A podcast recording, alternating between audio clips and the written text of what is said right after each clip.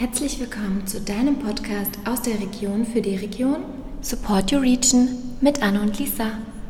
Jana, stell dich bitte vor in 20 Sekunden. Ich bin Diana von Weltherz in Landau und mittlerweile auch in Neustadt.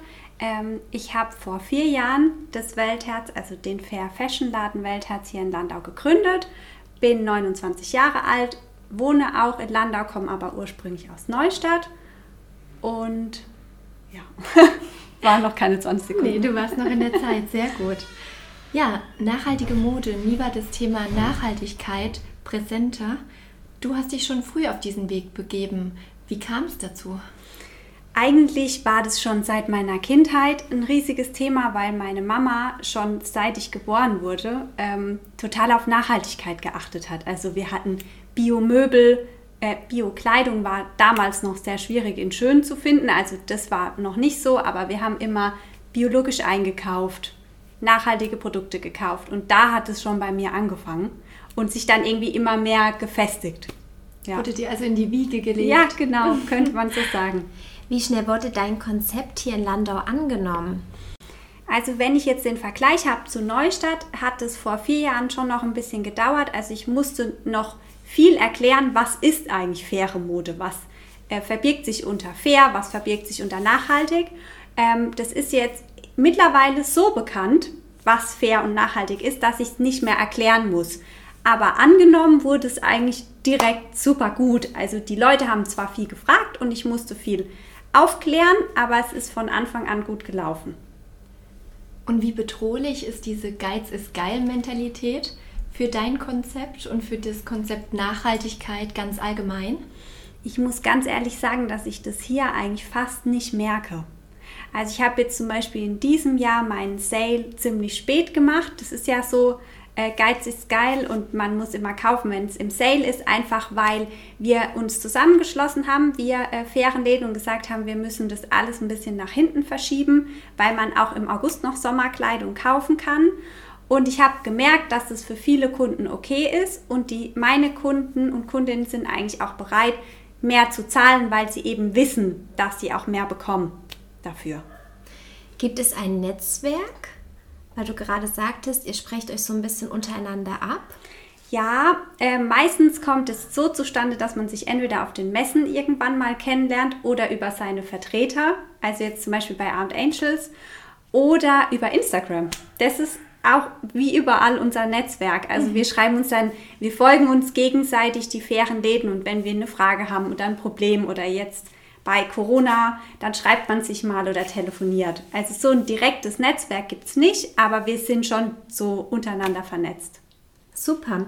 Ist das Thema Nachhaltigkeit für dich Leidenschaft oder Lebensstil? Beides. also ich versuche das natürlich äh, in jedem Bereich meines Lebens umzusetzen ich liebe es, äh, nachhaltig zu sein, weil es mir ein gutes Gefühl gibt, aber es ist auch, ja, ist einfach immer bei mir präsent. In welchen Bereichen ist es denn für dich besonders schwierig, konsequent nachhaltig zu sein?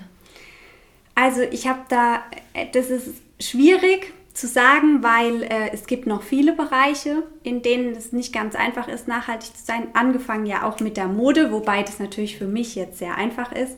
Aber wo ich zum Beispiel immer merke, ist äh, bei der Einrichtung.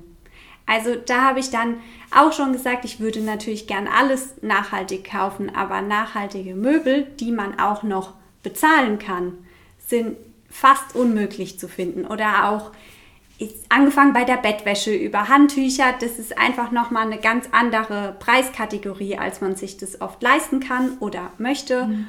Oder ist, das Design ist nicht so schön da fällt es mir noch schwer, aber ich versuche es dann halt einfach mit äh, Vintage-Teilen hm. ähm, genau zu ersetzen. Das ist auch ein toller Tipp. Ja.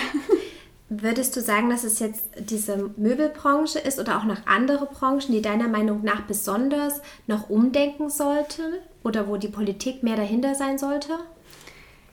Ja, ähm, ist ja gerade ziemlich in, in den ähm, Nachrichten mit der Lebensmittelbranche und ich finde, da hat sich ja eigentlich als erstes viel getan. Aber ich finde, dass äh, da immer noch viel getan werden muss, gerade beim Thema Tierhaltung und ökologische Landwirtschaft und wir vielleicht auch einfach mal alle ein bisschen mehr bezahlen könnten auch oder müssen. Ähm, das ist auf jeden Fall noch so ein Sektor, wo ich denke, da ist noch ziemlich viel Potenzial. Du hast es jetzt schon angesprochen mit der Bereitschaft, mehr zu zahlen. Hast du noch einen Tipp, wie dieses Umdenken gelingen kann? Ich glaube, man muss sich einfach bewusst machen, was man ähm, denn erreichen kann, wenn man bewusst nachhaltig kauft. Und es ist, ja, eigentlich hilft man nicht nur sich selbst und seinem Körpergefühl, sondern man hilft halt auch ähm, den, sage ich jetzt mal, den Bauern oder den äh, Baumwollbauern oder den ähm, in den Fabriken. Also man hilft so vielen Leuten, dass ich finde, man kann dann irgendwie sich dieses, was man mehr ausgibt, auch positiv sehen und einfach was Positives daraus machen. Ja, ich denke, das sollten viel mehr Leute wissen, was da alles noch hinten dran steht. Ja. Dann wäre bestimmt die Bereitschaft auch stärker da, auf jeden mehr Fall. zu zahlen. Ja. Wie kaufst du dein Sortiment ein? Also du sagtest, ähm, Messen ist ein Thema, aber kann man sich das auch so vorstellen, dass du wirklich reist und dir die Produktion anschaust?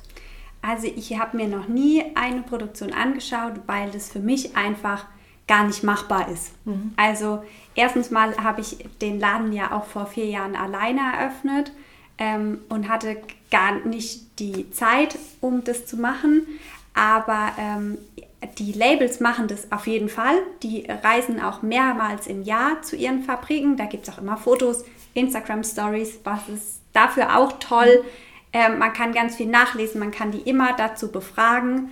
Man bekommt auch ähm, die Orte dann mit und weiß es eben. Und dadurch äh, habe ich so meine Absicherung durch viel Fragen und genau.